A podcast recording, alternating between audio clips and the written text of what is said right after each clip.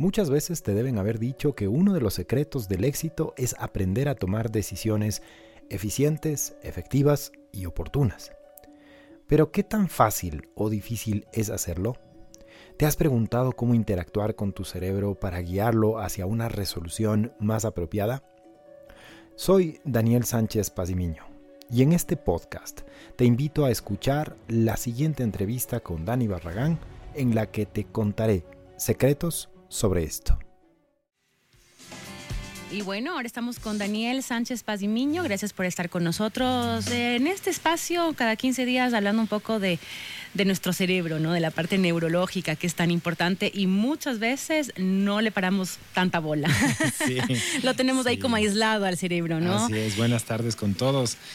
Sí, o sea, lo gracioso es que si le preguntas a una persona algo de historia, las capitales del mundo, bueno, y muchas otras cosas más te van a responder casi en, o sea, como en modelo automático, pero cuando le preguntas algo de su cerebro, te quedan viendo como, ¿y este por qué me pregunta eso? Claro, además, eh, como tú alguna vez decías, eh, o sea, los ponemos al mismo nivel mente y cerebro, ¿no? Así es. Mi mente dice tal cosa, ¿no? Mi mente dice o mi cerebro me está llevando a hacer esto. Claro. Cuando en realidad a veces te lleva la mente y el cerebro lo único que hace es tangibilizar ese pensamiento. Por supuesto. El día de hoy hablamos, Daniel, sobre el cerebro, la toma de decisiones, eh, las emociones muchas veces que están también inmersas. Cuéntanos un poquito.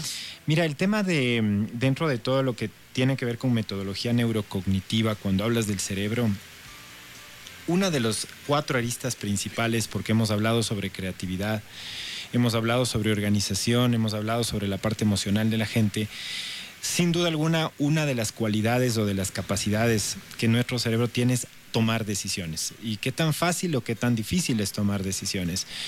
Eh, muchas veces la gente, eh, o todos, yo te diría, porque a todos nos ha pasado, eh, pensamos que la toma de decisiones debe ser totalmente consciente, a veces no es consciente, es inconsciente, pero es un gran desafío tomar decisiones para el, para el cerebro y aprender a discriminar qué nomás está dentro de esa decisión o del acontecimiento que estás viviendo previa a la decisión que debes tomar. Claro, claro que sí. Y, como decíamos, ¿no? A veces el tomarnos una pausa, eh, analizarlo y regresar a tomar esa decisión eh, nos puede liberar de un montón de problemas. Claro. Mira, nuestro cerebro, según Daniel Kahneman, que es un psicólogo, es el único psicólogo que ha ganado un premio Nobel en economía. Daniel Kahneman nos dice que nuestro cerebro tiene dos sistemas, el sistema 1 y el sistema 2 entendiéndose que el sistema 1 está conectado como un modo automático de respuesta. Esto quiere decir que cuando nosotros vivimos un acontecimiento, nuestro cerebro tiene como un software emergente de respuesta automática, natural, implícito de supervivencia. Y un sistema 2 que necesita lo que tú dices, como tomarme una pausa, referenciar qué variables nomás están implícitas dentro del acontecimiento para tomar una decisión en relación con un objetivo esperado también. Porque las decisiones por sí mismas no son buenas ni malas si no están relacionadas con un objetivo. Eso es importante tomar en cuenta, ¿no? Entonces, Daniel Kahneman nos habla de esto y nos pone un ejercicio para las personas que nos están escuchando. Les voy a contar para que nos sigan un poquito, porque estamos hablando de neurociencia y hay que ponerle el cerebro a trabajar. Daniel Kahneman nos dice que un abuelo y su nieto entran en una, mm, en una juguetería. ¿Ya? Y el momento que ingresan al niño le llama la atención un bat de béisbol y una pelota de béisbol. Y entonces el, abuelo se predispone a comprar y pregunta al dependiente del local, le dice, ¿cuánto cuesta el bat de béisbol y la pelota de béisbol? Y le dice, el paquete de los dos cuesta un dólar con diez centavos. Y en ese momento el abuelo cae en cuenta de que el niño ya tenía la pelota de béisbol. dice, pero ¿para qué vas a comprar la pelota si ya tienes una pelota? Mejor compro solo el bat. Y el niño accede y le dice, sí, está bien, cómprame el bat, abuelo. Se regresa el abuelo y le dice al dependiente, y si es que llevo solo el bat, dígame, ¿cuánto costaría el bat de béisbol? Y el dependiente le contesta, y quiero que me pongan mucha atención quienes nos están escuchando. El bat de béisbol y la pelota le cuestan un dólar con diez. Si usted lleva sol, llevaría solo el bat, le cuento que el bat cuesta un dólar más que la pelota. ¿Cuánto cuesta el bat de béisbol? Esa es la pregunta. Ya, ok. Si los dos cuestan un dólar diez y el bat cuesta un dólar más que la pelota, ¿cuánto cuesta el bat? Ya. La mayoría de gente me va a decir cuesta un dólar. Eso es lo que normalmente, y si pensaron eso, están equivocados. Dos, dólares, dos dólares veinte. claro, eso es chistoso. No, mira, si es que el bat de béisbol y la pelota cuestan un dólar diez, quiere decir que en ese precio están incluidos los dos elementos. Claro, exacto. Si voy a llevar solo el bat y me dice el dependiente que en relación a la pelota el bat cuesta un dólar más que la pelota, la mayoría de veces nuestro cerebro nos dice, ah, entonces el bat cuesta un dólar. Y eso es mentira porque en realidad el bat cuesta un dólar con cinco centavos. ¿Por qué? Porque si el bat cuesta un dólar cinco y la pelota cinco centavos, entre los dos suman un dólar diez y el bat cuesta un dólar exactamente más que la pelota. ¿Sí? Este tipo de cosas son las que Daniel Kahneman hizo con estudiantes de Harvard. y la mayoría de estudiantes de Harvard se equivocaban. contestaban, claro. es como que yo te pregunto en este momento, Dani, este, ¿dónde fue coronado el rey de Inglaterra? Claro, me quedo así como en blanco. Claro. Y fíjate que la respuesta es en la cabeza, aunque mucha gente a veces me dice en Inglaterra. Sí, o sea, tenemos un sistema automático. ¿Qué es lo primero que hace una vaca cuando sale el sol? Por ejemplo, los niños, eh, Daniel, eh, pueden analizar mejor estas cosas. Por, supuesto. Yo vi un video justamente hablando del bat, del bat eh, de béisbol y la pelota. El entrenador le decía al niño de tres años, pon los ojos en la pelota para poder pegar. Y el niño fue y puso los ojos en la pelota. Se acercó y puso, sí, sí, puso Y claro, se ríe porque, ah, o sea, los niños tienen una situación, eh, lo máximo, ¿no? De respuestas que te quedas como, wow. Y a esto nosotros le llamamos pensamiento elemental, Dani, que es la capacidad de hacer las cosas muy chiquitas que tú hablas que los niños lo tienen. Por eso es gracioso cuando llega un niño a... Eh, Haz de cuenta que viene un niño de siete años y llega solo a la puerta de su casa y el papá sale y le dice, por Dios, ¿cómo viniste solo? Y el niño le responde, caminando. Claro. Detrás de la pregunta del papá hay un montón de cosas que está preguntando, como quién te dejó salir, cómo fue posible que el colegio haga eso, cuál fue el medio de transporte, viniste con algún padre de familia. Todo eso está detrás de esa pregunta. Pero, el niño, te responde el elemento, que es caminando. Esta capacidad que parece ser muy fácil es el principal recurso de aprender a tomar decisiones y mirar las cosas eh, más pequeñitas, más sencillas y más fáciles. Claro. Eso es importante. Y en general creo, eh, Daniel, todos los días tenemos que tomar decisiones, ¿no? Eh, es más, o sea, Por supuesto. ¿qué voy a desayunar? ¿O a qué hora voy a irme a mi reunión de trabajo? ¿O cómo organizo mi día para alcanzar? Y, y a veces tomamos decisiones rápidas o abruptas, o, como decíamos aquí, ¿no? Estoy cansada de mi trabajo, ¿cómo le digo a mi jefe? Y, se lo dices en el momento menos apropiado por ser algo visceral. Así es. Y lo que pasa es que en realidad el cerebro no puede concientizarlo todo tampoco. O sea, hay cosas que va a tener que hacer en modo automático porque no te va a dar la glucosa para poder estarlo pensando todo. Se va a convertir en, el, en la parálisis, el análisis que genera parálisis. Claro. Lo importante es que de las decisiones que tú estás tomando sepas discriminar cuáles son aquellas que te llevan o te sacan de tu objetivo de vida. Y esas sí son las que tienes que tomarte una pausa y un tiempo para poder meditarlas, porque puedan estar envueltas en emociones, que es lo que estábamos hablando antes de, de entrar. Entonces, entender que las emociones por sí mismo son totalmente neutras. O sea, el enojo no es que es bueno ni es malo. La tristeza no es buena ni es mala. El miedo no es bueno ni es malo. Es totalmente neutro. ¿Qué debemos hacer nosotros con las emociones? Eso es lo que le transforma en positivo o negativo. Entonces, toda decisión de un ser humano tiene dos variables, el elemento y la emoción. Ok. El elemento son las circunstancias nítidas que están sucediendo. Por ejemplo. Por ejemplo, si es que tú tienes el reclamo eh, de un jefe, te voy a dar un Constante, ejemplo. Ajá. te está reclamando constantemente.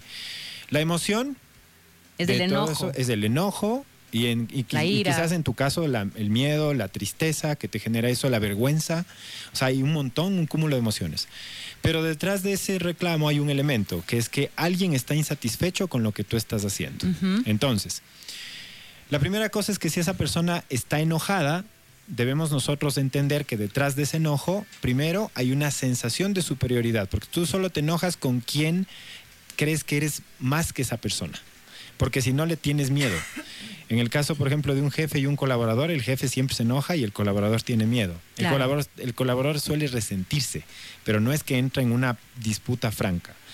Puedes tener miedo, eso quiere decir que hay cosas que no sabes sobre la situación. Puedes estar triste, quiere decir que estás perdiendo la confianza de tu gerente. Todas esas son tus emociones. Pero detrás de este reclamo también existen razones para el reclamo. Y entonces ahí viene un tema súper importante para entender, por ejemplo, en este caso, qué emociones están implícitas que te acabo de decir, pero qué razones podrían llevar a esto. Quiero que me entiendan, cuando alguien te reclama, es porque la imagen que tiene de ti en su mente es mayor de lo que tú estás dando en realidad. Esa es la razón por la que alguien te reclama. Quiere decir, mis expectativas sobre ti son más de lo que tú estás haciendo. Por eso, por ejemplo, siempre les digo a los varones, a veces dicen, ah, es que mi esposa, ¿cómo me reclama? Me reclama que dónde estoy, que a qué horas voy a llegar. Y recuerdo siempre lo que una vez me dijo mi amiga, es que el problema es cuando ya no te reclama. Claro es que quiere decir que ya dejaste de significar.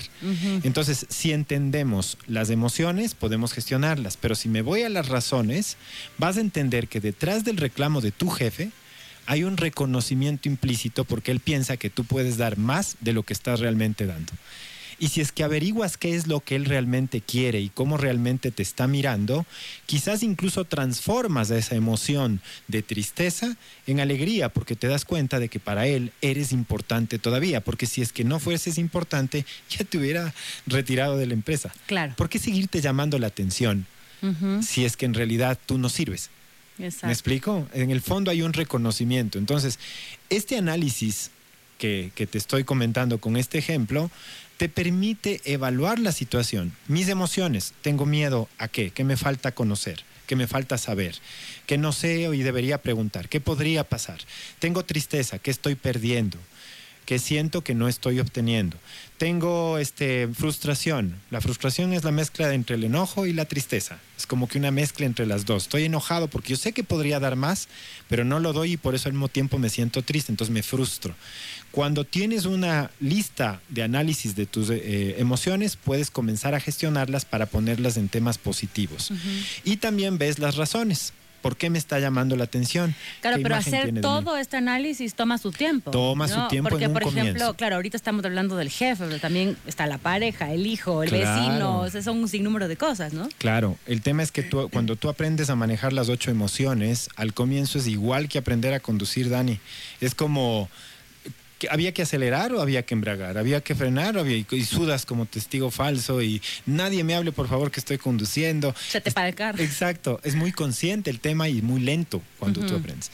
Pero cuando tú aprendes herramienta neurocognitiva para gestionar la emoción, que es este modelo de análisis que te estoy diciendo, con la práctica va a pasar lo mismo que en el manejo. Es decir, ya después lo haces en sistema automático. Claro. Viene un enojo y dices, ah, mira, hay reconocimiento por medio. ¿Qué está sintiendo? Está sintiendo frustración, es decir, en el fondo está triste porque ¿Y no qué está pasa también algo? en el tema, eh, solamente retomando, que en efecto tu jefe ya está cansado de ti, Ajá. realmente? O sea, no es que te está reclamando porque puedes dar más, Ajá. sino porque quiero más o menos del puesto para X otra persona y te está cansando. Claro. También ahí ya llegas al punto en el que dices, bueno, me voy, porque tampoco puedes tú como eh, dejarte manejar de esa forma, ¿no? Ahí tienes que aplicar lo que se llama el pensamiento polar. El pensamiento polar dentro de las herramientas neurocognitivas quiere decir qué espera él y qué espero yo. Porque no es solo él el que está cansado, sino que yo estoy ofreciendo resistencia. O sea, tú solo te cansas cuando hay alguien que está ofreciendo resistencia. Me explico. Si es que el auto se para, se daña y tú comienzas a empujarlo, te vas a cansar. El que empuja se cansa. Y el auto eh, es la parte que ofrece resistencia. Entonces, cuando hago un análisis de pensamiento polar, quiere decir, si mi jefe está cansado de mí, ¿qué tipo de resistencia es la que yo estoy haciendo o quiero hacer? ¿Y por qué me estoy quedando? Y entonces ahí vienen nuevamente elementos, nuevamente emociones, tengo miedo a salir, ok, entonces si tengo miedo a salir, ¿qué debería hacer para salir? Fíjese que esto yo siempre les digo, el mejor momento para salir de una empresa es cuando estás bien, no cuando estás mal, porque el miedo puede hacer que aceptes cualquier cosa, hasta que bajes Claro. tu salario. Claro. En cambio, cuando estás bien, pues, o sea, escoges, te das tu valor y muchas cosas. Esto como un paréntesis para que las personas nos entiendan. Pero absolutamente todas las decisiones de la vida tienen pensamientos y sentimientos implicados. El problema es que en el colegio, en la escuela, nunca nos enseñaron a diferenciarlos y todo se vuelve una fanesca. Y entonces justificas con tus emociones tus pensamientos y justificas tus pensamientos con tus emociones cuando son dos cosas totalmente distintas y que entregan cosas diferentes. ¿Y cómo aprender, Daniel? ¿Cómo aprender realmente a manejar estas, estas, estas ocho emociones, el pensamiento? Como tú dices, aprender a manejar, pero aprender a manejar en este lado, ¿no? De nuestras emociones y nuestro cerebro. Eh, nosotros aplicamos lo que se llama teoría U. La primera cosa que necesitas antes de estudiar el entorno que te rodea es saber qué tienes dentro. Nunca puedes iniciar un proceso de ascenso sin una inmersión previa. Eso quiere decir que siempre debes saber cómo funciona tu cerebro, qué hemisferio usas más, qué cap usas más, y cómo reacciona tu cerebro reptiliano en momentos de crisis, cuáles son tus propensiones de cuadrancia cerebral eh, reactiva. Es decir, pero no hay un lugar donde ir y aprender. Sí, claro. Sí, con ustedes. Sí, sí o sea, les estoy dando porque puedes encontrar base de esto también en internet. Obviamente es mejor hacer guiado, porque puedes tocar fondo de dos formas. La una es desmuelarte en el piso y decir toqué fondo y por eso ahora soy lo que soy. Pero también puedes tocar fondo guiado, que es mejor, ¿no? Porque la una te deja cicatrices, la otra te puede dejar huellas que te permiten seguir avanzando. Entonces, la primera cosa es inmersión saber quién eres, responder esa pregunta y saber de dónde vienes. Saber a dónde vas es muy importante. Sin un objetivo, cualquier camino es bueno. Y después de eso viene una fase de ascenso en el que vas igualito que en un en un entrenamiento de artes marciales, vas aprendiendo de técnica en técnica, desde lo más fácil hasta lo más difícil, más complejo, podríamos decirle más que difícil. Vas aprendiendo poco a poco cómo funciona cada una de las zonas del cerebro y qué tienes que hacer para potenciarla. Desde la respiración, que normalmente es, nos hablan mucho en el mindfulness y todo eso, pero también entrenando el cerebro con habilidades neurocognitivas, incluso con dibujos. Fíjate que nosotros, y esto para que me entiendan, cuando vamos a tomar una decisión, nosotros tenemos una herramienta que se llama el debe y el haber, es decir, la teoría de las dos fuerzas. Ya una persona va a tomar una decisión, vive quejándose del trabajo y sigue ahí, vive quejándose del trabajo y sigue ahí. Abro la teoría de las dos fuerzas, del lado del debe, que son las razones para quedarse, y del lado del haber, las razones para irse. Aunque la persona dice que no está contenta en su trabajo, el debe es muy grandote. Quiere decir que tiene muchas razones inconscientes para seguir ahí. Ya. Entonces, ¿qué haces para tomar la decisión? ¿Cómo estas cuentas que están aquí o estos valores los traslado al haber? Y eso es un ejercicio dibujado, Dani, para decir, ok, ¿qué estrategia hago para que esto que me está causando eh, este peso de no tomar la decisión, lo llevo al otro lado para ir potenciando la decisión de salir de una forma menos eh, emocional? sino mucho más cognitiva, mucho más consciente. Entonces, herramientas ya hay, por eso te decía el otro día, chévere que te motiven y todo, pero sí hay que enseñar al cerebro a hacer las cosas como matemáticas. Esto, si se aprendería en la escuela, sería lo máximo. Sería mucho, mucho mejor. Gracias, Daniel. ¿Dónde te encuentran? Daniel Sánchez Pasimiño en cualquier red social. Eh, pueden ubicarme ahí o si no, pues simplemente también nos pueden ubicar en Neuroconocimientos, una página de Facebook que tenemos donde estamos eh, con todas las certificaciones que tenemos de entrenamiento cerebral para quienes quieran comenzar a tomar control. Neuroconocimiento. Sí, neuroconocimiento. Gracias por estar siempre allí. Gracias por seguir avanzando en tu camino hacia encontrar tu yo personal. Mi nombre, Daniel Sánchez Pasimiño. Puedes acompañarme en todas mis redes sociales, Facebook, Instagram y YouTube. Allí estoy compartiendo otros temas permanentemente y, adicional a ello, puedes escribirme si tienes preguntas, inquietudes o quieres entrenarte conmigo. Nos vemos en nuestro próximo encuentro.